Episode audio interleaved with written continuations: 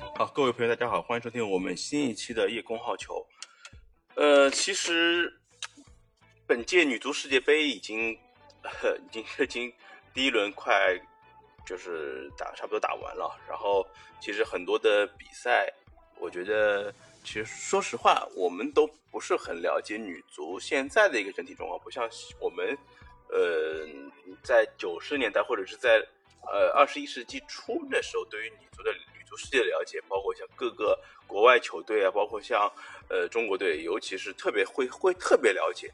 但是就是到了现在，其实整体的像欧洲足球的发展啊，包括像亚洲足球的整体的一些停滞不前，我们虽然说知道这个大大概的一个情况，但是对于这一些细节上面的一些呃内容，其实我们是说实话是比较匮乏的，信息是比较缺乏的。但我今天想说什么呢？因为女足呃在第一轮的比赛中是在全场比赛中其实还是有一定的优势的情况下，最终是呃以一球的劣势被呃丹麦女足绝杀了嘛。其实这这场比赛我觉得整体来说内容上来看，其实中国队还是有很多的亮点的发挥的，而且其实我们在整体的一个表现上看，我觉得还是能够让。球员呃能够让球迷满意的吧，但是毕竟是输球了，其实又是让中国女足呃在连续三届的世界杯上对遭遇了一个开门黑，也是在呃今年的世界杯上，其实为整体的一个出线形势呃怎么说呢，奠定就是基本上奠定了一个不是太好的一个基础吧。呃，怎么说呢？因为之前的女足世界杯都是十六个队，二十四支球队，所以说，呃，整体在出现的一个几率上面其实还是比较大的。尤其是在之前的比女足世界杯上面，小组第三，其实作为成绩比较好的球队来看，其实还是有出现的机会的。但是今年来看，因为欧洲足球的崛起，我们可以看到我们在小组上小组的对手，一个是去年的欧洲杯的冠军英格兰，另外一个像是呃欧洲。其实也可以算是准一流的强队吧，在世界排名中也有排名，在我们中国队之前排名世界第十三的丹麦队，包括像这一次的中北美的那个海地队，其实，呃，包括在第一轮比赛中，他们也仅仅是靠一个比较有，呃，点球是没有争议的，但是本身，呃，英格兰队也是靠一点运气吧，靠近第二次重新重新吹罚了点球，然后罚进了那个点球，因为第一个点球还是被。第一个点球还是被海地的门将给扑出来的，但是因为他有有一些门线前提前移动的一个情况发生，所以说，呃，英格兰队也是勉强的，呃，仅仅以一球的优势战胜了海地队。但是不管怎么样说，足球比赛中，尤其是世界杯的比赛中，还是是以结果论英雄的。我们在比赛中没有，嗯，没有真正把握住机会吧，就是最终是一球的劣势。输了比分，怎么说呢？其实我个人平心而论，其实我对于女足的呃了解程度确实是不如以前。但是其实以前很多的，包括铿锵玫瑰的构成啊，包括像，其实无形中赋予了现在的女足一个呃标签式的一个图腾的一个印记吧。怎么说呢？我们很希望女足其实。一方面，其实我我其实内心是挺矛盾的。一方面是我希望女足是能够争一口气，能够取得一个比较好的成绩，但是我又希望女足其实是在一个平时也能够得到大家的关注。我觉得这个是，嗯，我很期盼的一个一个一个一个现象吧。因为现在其实大家对于女足的一个参与程度来说，其实现在中国女足所呃就是参与这个运动的，就是。运动员也好，包括对于小朋友也好，其实呃人数上面其实是是不少的。但是怎么说呢？但是呃我们女足还是有一些患得患失，尤其是在一些精神上的一些压力方面，包括在一些就是怎么说呢，在一些嗯还总之来说还是压力能够有形无形的感觉到所承担的一些使命感还是。有点重，尤其是我们其实比赛中所不能输球这一方面的一个一个一个宗旨，其实我觉得还是看看的还是挺明显的。呃，怎么说呢？第这场比赛中，我觉得我们现在其实还是有很多的球员是在欧洲的球队效力的嘛。但是我们归根结底还是属于一个 大家还是属于中国队嘛。其实无论是从排兵布阵，包括还有一些就是一些敢于去搏的一些一些些些战术打法上面，其实还是比较遗憾没有看到嘛。然后其实我们比赛中其实替补席上还是有包括像呃唐佳丽，包括像一些呃那个古雅莎这样的球员在的，对吧？但是我们没有。能够就是把他们这些球员，包括其实我们中场是有一些呃脱节的，到后期的时候，但是我们没有在进攻上面敢于去搏杀，因为这场比赛说实话确实是一场不能输的比赛吧，因为如果是输的话，很有可能就是被最终会被丹麦和英格兰给压制。确实对方的实力确实是在我们之上，但是我觉得我们中国队现在也确实也没有必要去。呃，怎么说呢？去妄自菲薄吧？怎么说呢？我们其实，在在这么多年的比赛中，真的把自己身上背负的东西有点太多了。我觉得，其实，在去年亚洲杯为什么能取得呃比较好的成绩呢？因为一方面，其实对于冲进女足世界杯的这一个目标来看，其实中国队还是比较容易拿到的。嗯。整体来看，去年的女足亚洲杯上面，我们在面对韩国也好，决赛面对韩国，包括在半决赛面对日本比赛中，我们的发挥的水平，其实我觉得还是有很多亮眼的一些，就是能够敢于去突破、敢于去过人，或者敢于去发挥自己一些特色的一些东西在的。但是昨天前就是在昨前天晚上中国队和丹麦的比赛中。嗯，还是有一些场面是感觉我们是比较紧张的，包括射门的一些准确度也好，包括在一些防守上的一些判断也好，包括在一些个别球的处理上面，呃，总体来说是有一些些，就是就是怎么说呢？我觉得没有太多亮眼的发挥在。我觉得我们女足太过于标签化，就是每每提到女足，我们就是会想到。铿锵玫瑰呀，女足精神啊，这些东西，在我觉得无形中，其实我觉得现在很多女足的球员，其实已经觉得这样的一些标签式的一些东西，其实已经没有办法去表达他们自己内心的想法。包括我之前听到，就是像毕妍在一些节目中所表达，其实他们已经，包括哪怕是他在零三年、零七年参加的两届世界杯上面来看，他们已经不把自己当做就是当年的铿锵玫瑰，因为他们把自己。就是真正的那支铿锵玫瑰是属于一九九九年的那支获得世界杯亚军的那支球队，包括有孙文在，有刘爱玲在。但是我觉得我们现在每每到了就是关键的时候，大家所对于老百姓对于他们的一些期待，包括对于他们，尤其是对于观众对于他们的一些一些些就是期待值，往往是特别特别特别高的。而现在，由于是现在男足的水平始终是没有得到很多的提升，尤其是这么多年来我们没有拿到世界杯的一个名次，尤其是现在男足面对的各种各样的一些问题，大家会把就是这个痰盂无形中更加是想借助反向的一个推动力，通过女足来更加的成为一个呃男足唾骂的一个借口吧。我觉得这个也是现在很多。球就是女足的所谓女足球迷的一些，呃，一些些一些特点吧。包括去年的亚洲杯上面可以看到，其实女足有那么亮眼的发挥。另外，也和男足其实，在就是在去年和前年在年初是输给了越南队的比赛中，我觉得也也是对，就会有有一种这样的对比在。所以说，我们女足。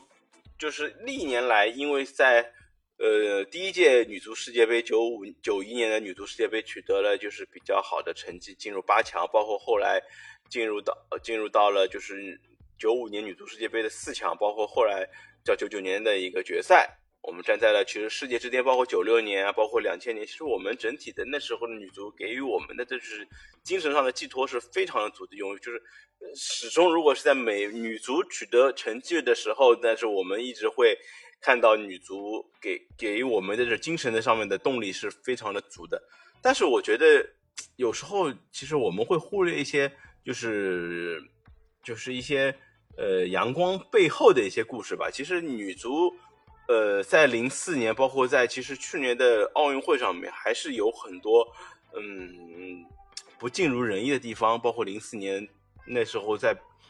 张海涛的带领下是八球输给了德国队，对吧？包括在去年我们也面临的很多惨败。其实我们现在还是必须得承认，现在女足的整体的环境是在欧洲那方面，因为欧洲整体依靠自己在男足这方面的一些余力，包括一些经财政上的一些支持，其实整体女足的投入不是特别大。我们所了解到的情况，实际现实就是女足现在球员最高的转会费是四十万，嗯，具体单位是欧元还是英镑，我这边还需要再确认一下。但是这个四十万的一个水平，哪怕是英镑，对比于之前转会的像赖斯啊，包括像很多球员的转会费，其实都只是他的一个零头的零头的零头，对吧？我们很多男足球员的。呃，周薪都达到了就是四十万的一个水平，女足很多球员的月薪恐怕也只有几万块的这样一个水平。所以说，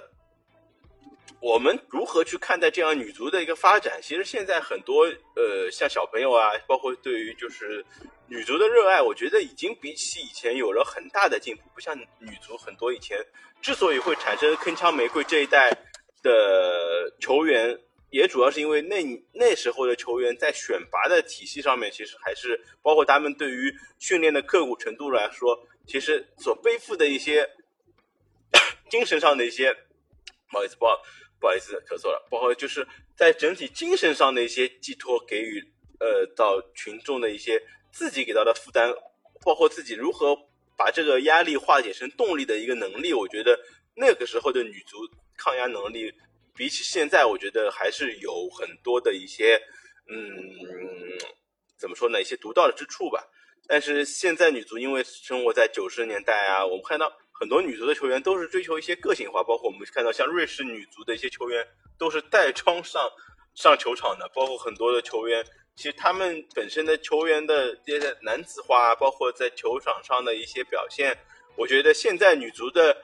不管怎么说，虽然说进球。不多，或者是怎么样，但是在攻防的能力上面，我觉得比起以前肯定是有更大的进步。包括像欧洲足球的这个整体对于女足的一个重视程度，也足以可以看到，现在女足的就是发展的重心已经不再单单只是像过去美国啊，包括像德国几支比较重点，包括巴西啊，现在其实基本上是属于欧洲。大陆的一个整体的一个发展都是处于女足比较高端的一个发展的一个阶段。我们亚洲足球舞其实不包括我们，其实虽然说去年在亚洲杯上我们是战胜了日本队，但是可以看出在本届女足世界杯上面，我们比起日本队在技战术上面的一些运用，包括整体上的一些发挥，还是有一定的差距的。我们其实球员如果是呃没有像张琳艳这样的，就是些顶属于。欧现在能够能够和欧洲球员去对抗的一些灵巧型，像欧洲中国梅西这样的称号的张琳艳这样的球员在，其实我们的整体的能力，包括我们整体对于女足的一些技战术的一些思路，其实是有一定的落后的。怎么说呢？我觉得，嗯，这个东西也是一个很长远的一个。需要去解决的问题吧，我我觉得不是说我们靠一个一届女足就可以去完全解决我们现在和欧洲足球或者是同日韩这些球员的一些差距吧。我觉得我们现在有一点，我觉得是不错的，我们能够把女很更多的女足球员是送往去欧洲，虽然说可能他们拿到的球员的工资或者是薪水是不及这些欧是不及这些国内球员。球队所能达到的薪水，但是我觉得能够通过和这些欧洲球员在比赛中的不断的去磨练，包括不断不断的去呃一起去配合，我觉得能够在对抗强度的一些一些呃升级上面，我觉得还是对于球员的帮助是是只有百百益而无一害的，对吧？嗯，怎么说呢？我觉得我们现在球员在尤其是在现在的这个阶段，我觉得我觉得还是更加突出这种个性化，包括对于。这种整体的一些，嗯，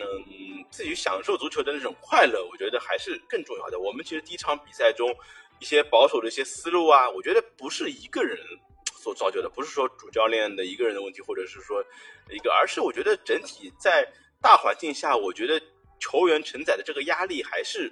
有一点大。我觉得，呃，一方面球迷给他们寄予的这种就是期待，我觉得往往是造成他们在球员中一种想赢却又怕输的这样一个，嗯，就是一个心理的这样一个演变过程的一个必然的结果吧。我觉得大家其实还是不妨以平常心去看待女足。我觉得大家能够去享受这个足球，我觉得这个就是确实只是就是这个运动的一个初衷吧。我觉得如果是更多的把它去承载于一个。某种标签化的一种精神图腾，我觉得这个，我觉得大可没有必要去这样做。我觉得，觉球迷的思路还是需要去慢慢的去转变。我觉得，嗯，一旦女足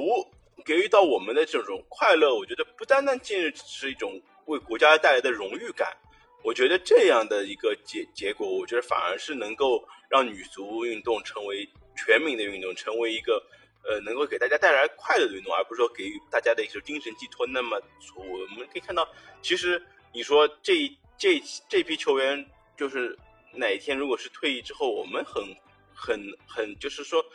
呃，就很容易会碰到就是青黄不接的这样一个阶段。但是碰就是每每在这种青黄不接的一些阶段，怎么样去做好这种女足运动的普及啊？包括整体就是大家对于女足运动的这样一个看法。我觉得，我觉得女足不应该只是一个铿锵玫瑰所能完全去替代的。虽然说铿锵玫瑰这个这样一个标签，就是给到我们的就是一种怎么说呢？对于女足的这样一个，就是就怎么说呢？这种一种呃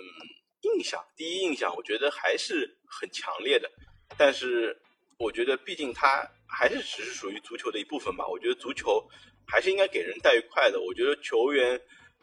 能够在比赛中真正去发挥出自己的能力，我觉得这个确实是摆在很多教练，中国尤其中国教练的一个一个一个很重大的课题吧。因为大家我们可以看到，去年其实亚洲杯摆脱这种压力之后，一旦是在取得了就是世界杯的出线权之后，其实中国队在比赛中的一个发挥，包括在一些技术上的运用，我觉得真的是还是有很多。一些亚洲球员的一些特点的，包括能够去和日韩去对抗的一个整体的发挥，我觉得这个，我觉得确实还是值得大家去深思的。我觉得如何是在平常把一个三现在只有几百个人观看的一项运动，能够成为像去年欧洲杯赛场，我们可以看到在欧洲的温布利啊，包括像很多的球场上都可以看到都坐满了球迷，包括我们本届。世界杯也看到了，像很多澳洲的球场，它都是坐满了球迷。我觉得大家对于女足的一些整体的一个环境也好，市场也好，我觉得只能说女足给大家很多人的一些利益方面的一些贪图方面，我觉得还是比较缺乏的。我觉得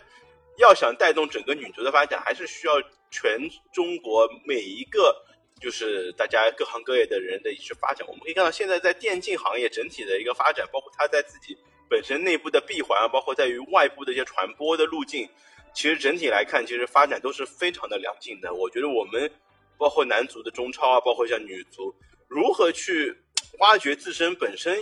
呃已经拥有的一个客户群体的同时，能够挖掘更多的一些消费群体，包括一些用户的去对于观赛。体验整体赛事打造方面，如何能有更多的突破？我觉得还是需要各方面的努力吧。好了，今天对于就是最近女足的一些呃一些看法，我觉得也就分享到这里。然后欢迎大家继续关注我们的呃叶公好球节目，然后希望我们也的节目也会继续陪伴大家，感谢。